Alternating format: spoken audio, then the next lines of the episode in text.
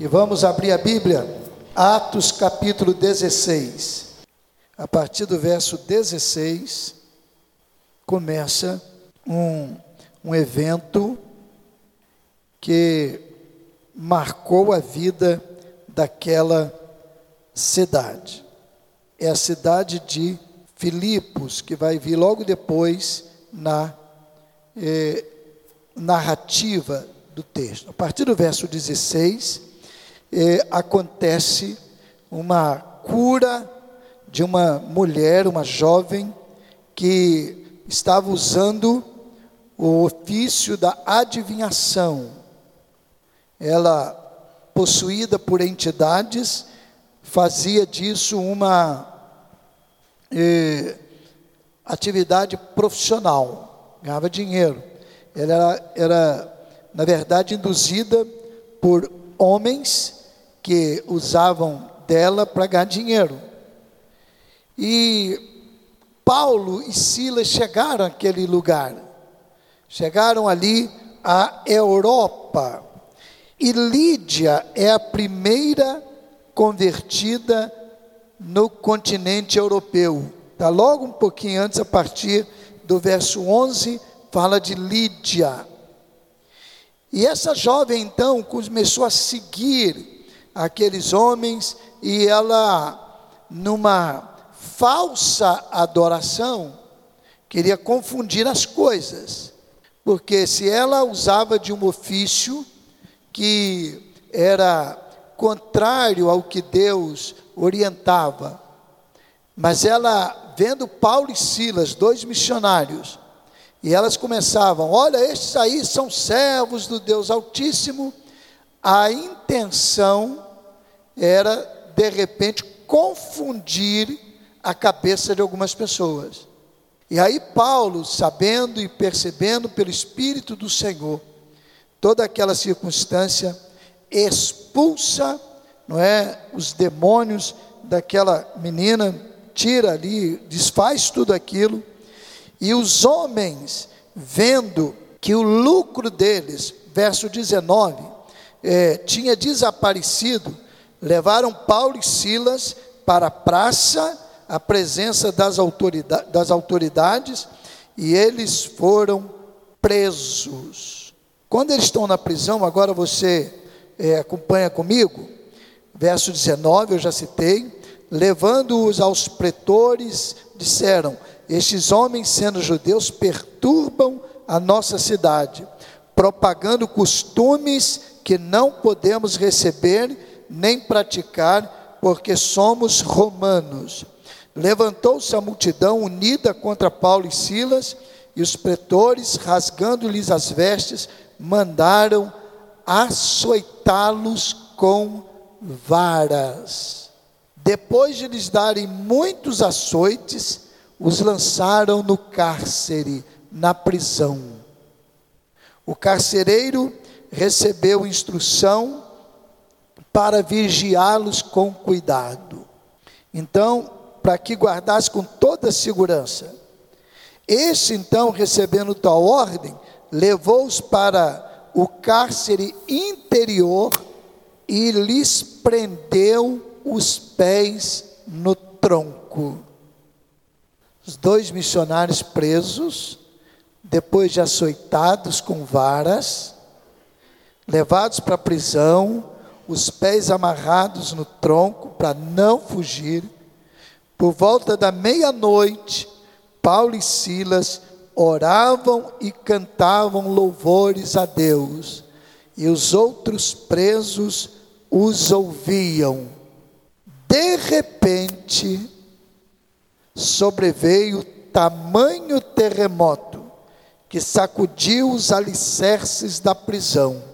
Abriram-se todas as portas e soltaram-se as cadeias de todos. Fica a sua Bíblia, Bíblia aberta um pouquinho aí, ou o seu eh, smartphone que você tem aí usando para ler a Bíblia. Terremotos que abençoam, ou tragédias que abençoam. Você sabe que eu era menino, adolescente, Cardoso Moreira houve um pequeno tremor, mais coisa Né? Aqui em Cabo Frio já teve, acho que uma vez, gente. Depois pesquisem aí. Acho que teve. Pequeno tremor, não é terremoto, não. Pequeno tremor. É algo assustador. O que eu percebi, na época eu nem sabia o que era, não, não entendi, mas depois começaram a explicar. Então, mas quem experimenta é terrível. Terremotos trazem sofrimento, tristeza, morte, perda. Terremoto traz sempre muita dor. Alguns terremotos marcaram a história da humanidade. Em 1138, na Síria, um terremoto que alcançou a escala Richter 8,2 graus, teve 230 mil mortos. Em 1556, na China, um terremoto com 8,8 graus na escala Richter, 830 mil mortos. Em 1737, na Índia, 8,6 graus, 300 mil mortos. Em 1979, em Taiwan, 7,6 graus, 2.500 mortos, mais de 11 mil feridos. Em 2003, na Argélia, 6,7 graus, 2.217 mortos e 9.085 feridos. No final de 2019, na Albânia, 6 ponto graus, 18 mortos, 600 feridos. Nesse da Albânia, estava lá o missionário da Junta de Missões Mundiais, Henrique Davanço. Fomos colegas de turma no curso Ragai, liderança avançada do Ragai. Inteligentíssimo Henrique ficaria no Brasil milionário. Ele é da área de tecnologia, da área de informação. Nós tivemos curso já tem mais de 10 anos, eu acho. É, 12 anos, eu acho. E, e ele já era um gênio.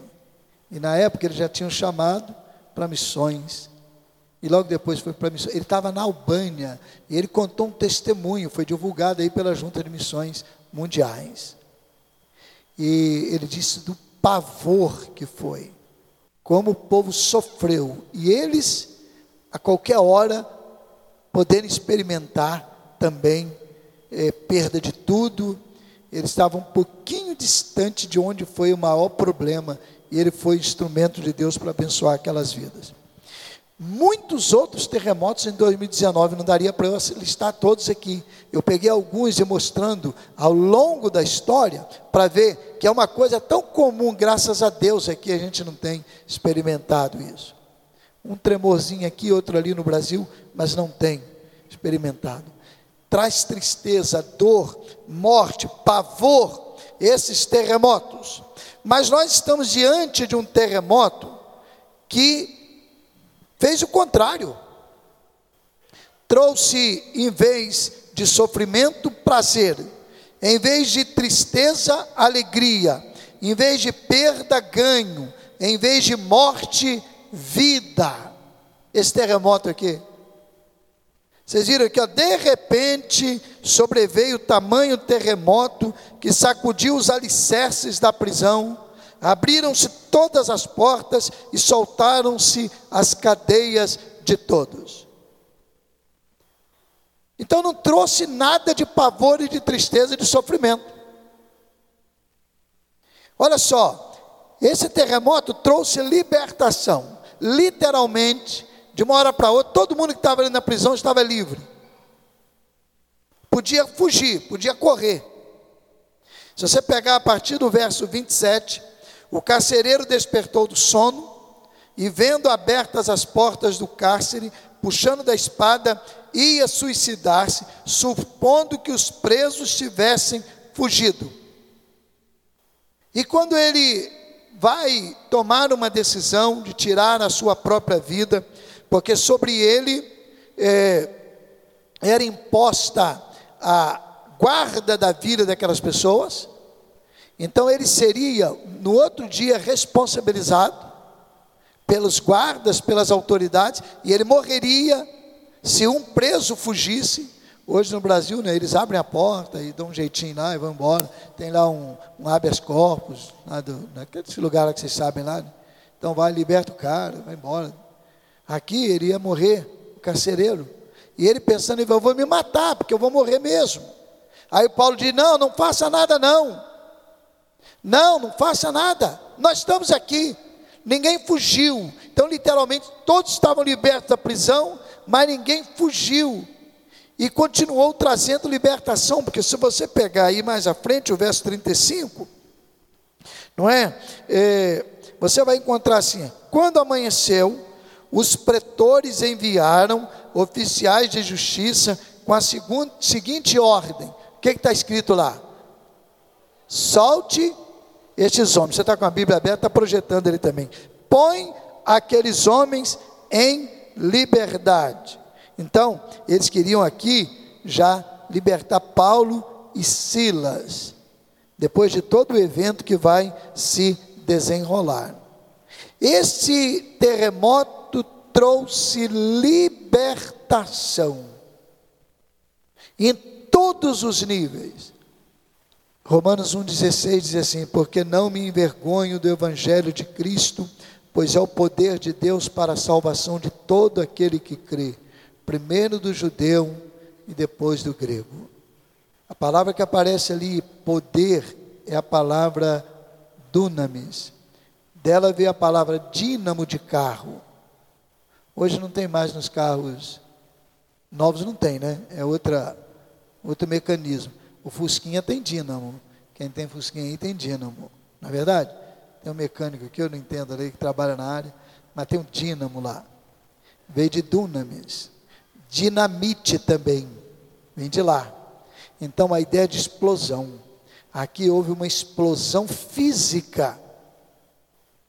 Mas muito mais do que a explosão física, um terremoto, houve uma explosão espiritual. Aquele povo foi liberto, tinha liberdade. Em segundo lugar, este terremoto trouxe libertação. Volta um pouquinho. Paulo bradou em alta voz quando o carcereiro queria se matar: Não te faças nenhum mal, todos estamos aqui. Verso 28. Então o carcereiro, tendo pedido uma luz, entrou precipitadamente e, e trêmulo, prostrou-se diante de Paulo e Silas, depois trazendo-os para fora, disse: Senhores, que devo fazer para que seja salvo? Responderam Paulo e Silas. O que, que eles responderam? Creia.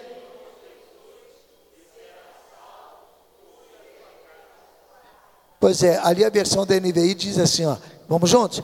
Creia no Senhor Jesus Olha, crê no Senhor Jesus Cristo e serás salvo tu e a tua casa. Mas eles me disseram assim: olha, para você ser salvo, você tem que é, entregar o dízimo. Ou você tem que ir para a escola dominical. Não, primeira coisa, quer ser salvo? Você está hoje aqui, precisa de salvação? Você está hoje aqui, não tem certeza se Jesus te chamar hoje? Você não sabe se vai para o céu. O que, que eu devo fazer? Paulo respondeu àquele carcereiro: crê, creia no Senhor Jesus, creia, creia no Senhor Jesus, e você vai ser salvo. E olha, olha que coisa linda, pela fé, toda a sua casa será salva, vai estender se você estiver hoje aqui, se for a primeira pessoa na casa, não tem ninguém lá ainda que tem a fé declarada em Jesus, e você crê pela fé, depois vão chegando todas as outras pessoas. Deus pode fazer isso. E aí, aquele homem que nunca tinha ouvido isso.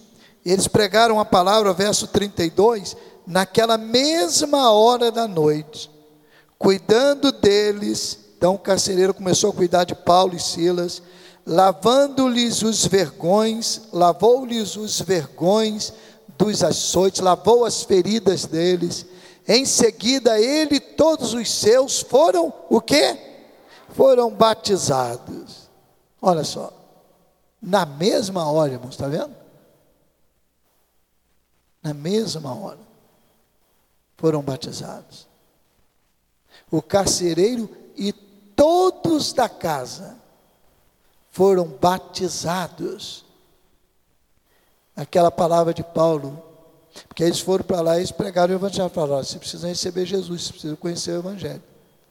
E aí aquele homem começou a lavar as feridas deles, cuidar deles. E ali eles foram batizados, naquela mesma noite. Esse terremoto trouxe salvação. Quando Jesus morreu, houve terremoto na terra. Mateus 27, 45 a 54, está registrado lá. Toda a terra tremeu. Houve trevas durante o dia. E é curioso que quando Jesus nasceu, houve luz durante a noite. Estão lembrados? Houve luz durante a noite. Quando Jesus morreu, houve trevas durante o dia. Toda a terra ficou escurecida na hora decisiva da salvação, quando nosso Senhor Jesus Cristo morreu por nós, a terra não aguentou e tremeu. Para Jesus nos dar salvação, foi preciso explodir com as cadeias do inimigo. E a salvação veio. Em terceiro lugar, esse terremoto aqui trouxe perdão. Um homem que pouco tempo antes chicoteava batia, estava fazendo o que agora? Lavando as feridas daqueles missionários, cuidando deles. Olha só que mudança de atitude. A salvação é esta. A salvação não é você assumir uma perfeição de uma hora para outra, não. Às vezes tem gente que pensa que é assim, aí nunca é salvo. Não, eu tenho que primeiro resolver esse assunto, eu tenho que primeiro resolver esse assunto. Não, primeiro tem que. Sabe quando você vai ser salvo? Ou vai ser batizado? Ou vai assumir o compromisso com Jesus? Nunca. Porque a vida vai apresentar e a sua imperfeição vai revelar, e o diabo vai criar oportunidade para você não resolver as questões.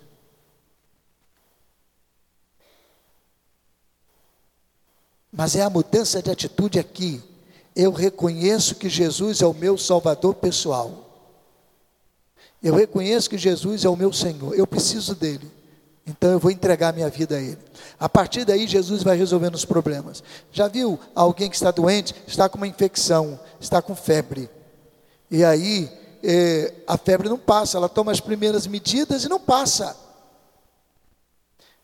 E alguém diz assim: Olha, eu vou é, orientar, procura o um médico tal, esse médico é bom. A pessoa diz: Não, eu vou primeiro ser curado. Depois que eu for curado aqui, eu vou lá e procuro o médico. Alguém faz assim? Se fizer assim, vai mandar internar, não vai? Ninguém faz isso. Procura o médico enquanto está com febre. Aí tem gente que quer procurar o médico dos médicos, Jesus, tentando resolver os seus problemas. Não vai resolver nunca. Vai morrer espiritualmente. Então, primeiro, procura o médico. Jesus, o que salva, o que transforma, e Ele então vai curar as feridas e vai salvar a pessoa. Aquele homem mudou de atitude, ele que antes estava espancando, batendo, agora estava lavando as feridas, cuidando deles, levou para sua casa, serviu uma refeição para eles. Paulo e Silas devem ter comido lá um alimento especial e eles juntos celebraram a Jesus. Naquele momento, naquela noite tão especial, Paulo e Silas também o perdoaram, porque eles não ficaram reclamando de nada, pelo contrário, quando eles estavam apanhando lá na prisão, o que, que eles faziam à meia-noite? Cantavam e oravam. Oravam e cantavam. Às vezes a gente, com muito menos coisa, fica reclamando, lamentando, xingando, blasfemando, coisa pequena. Paulo e Silas apanhando, cantavam e oravam, oravam e cantavam, cantavam e oravam, oravam e cantavam. Esse terremoto trouxe perdão, houve perdão da parte de todo mundo. O perdão de Deus na vida daquele homem, o perdão dele na vida de Paulo, Paulo na vida dele, Silas também na vida dele, todo mundo se perdoou. Terremoto pode trazer perdão para você.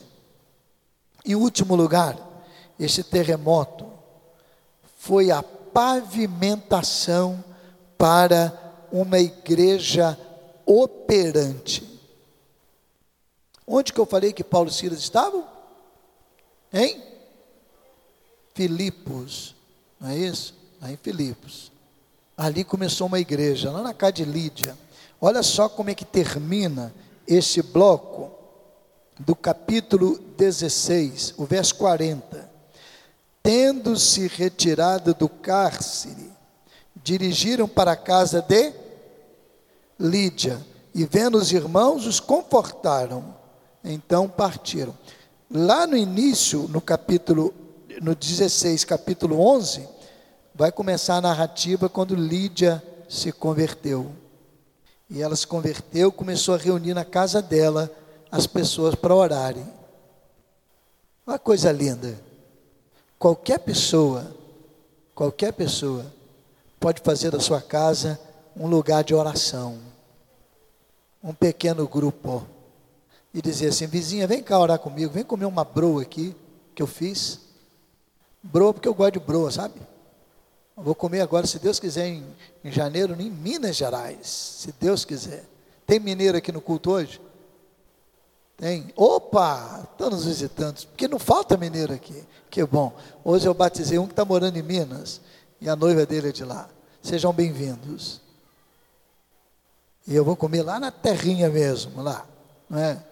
Então, mas vem comer um bolinho aqui. Olha, nós vamos orar aqui. Você quer vir? Vem orar aqui com a gente. Olha, Lídia, Lídia, sem nenhuma orientação, não precisou nenhum programa de denominação, que graças a Deus a Junta está fazendo de maneira extraordinária, nossos PGMs, os grupos de comunhão.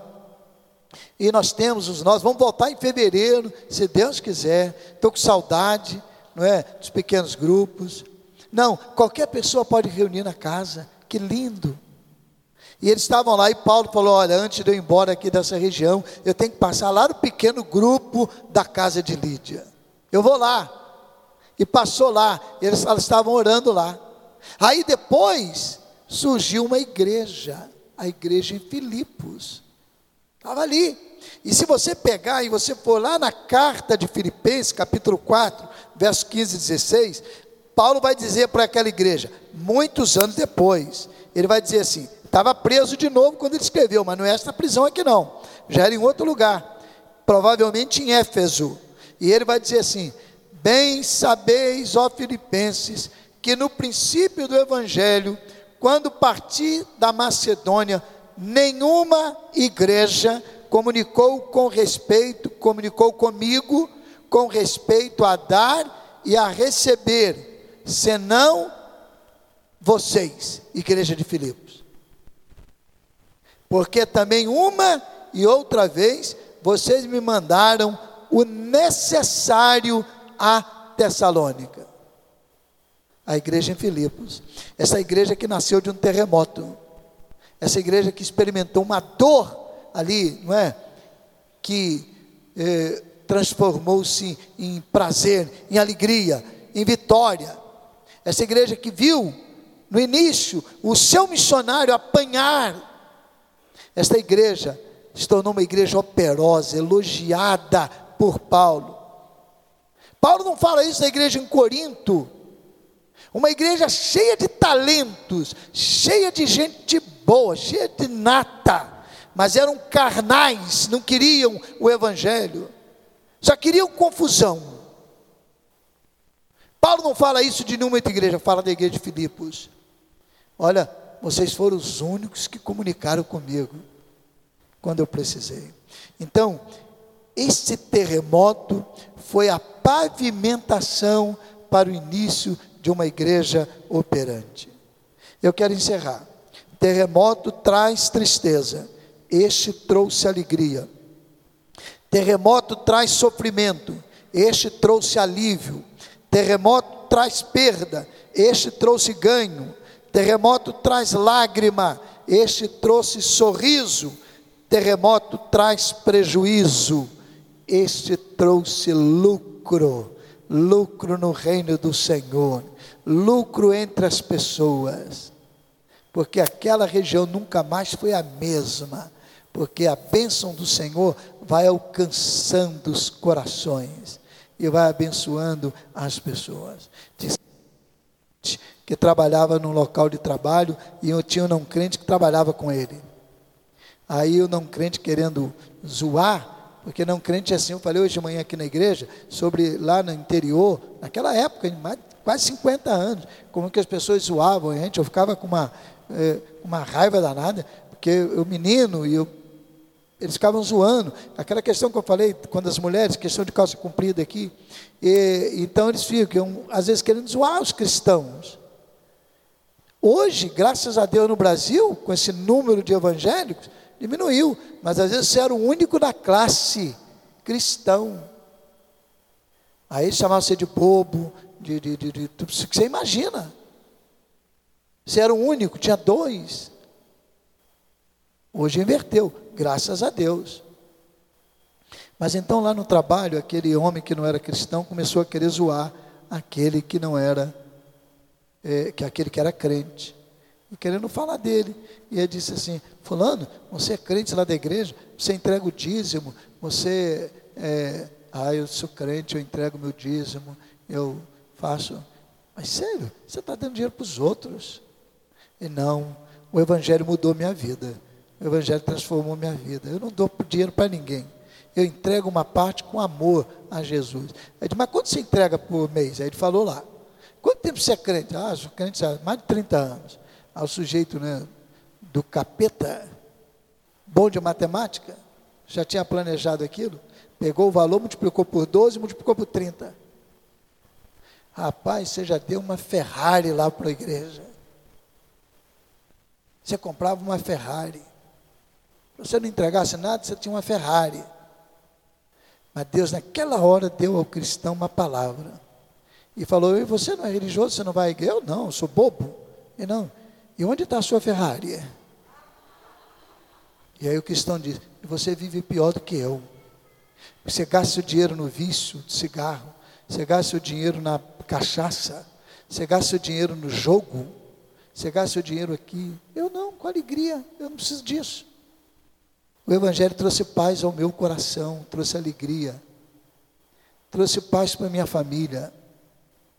O Evangelho trouxe para mim ganho que nenhum dinheiro pode comprar. Quando eu morrer, aquele cristão disse: Eu não vou levar um centavo daqui. Se eu tiver muito ou pouco, eu não levo nada. Mas o Evangelho já me deu todas as bênçãos espirituais que são possíveis aqui na terra e Deus ainda tem reservada a maior herança para mim no céu, onde não haverá mais sofrimento, dor, tristeza, não vai ter ninguém, e nem vai ter uma pessoa provocando você aqui comigo. Esse evangelho pode alcançar sua vida, sua casa. Se você está enfrentando um terremoto, uma luta, uma aflição, uma dor, confie em Deus, que Deus pode pegar isso e transformar em graça. Deus pode pegar e transformar em vitória. Deus pode pegar e transformar em grande livramento. Deus pode transformar isso numa grande festa para você.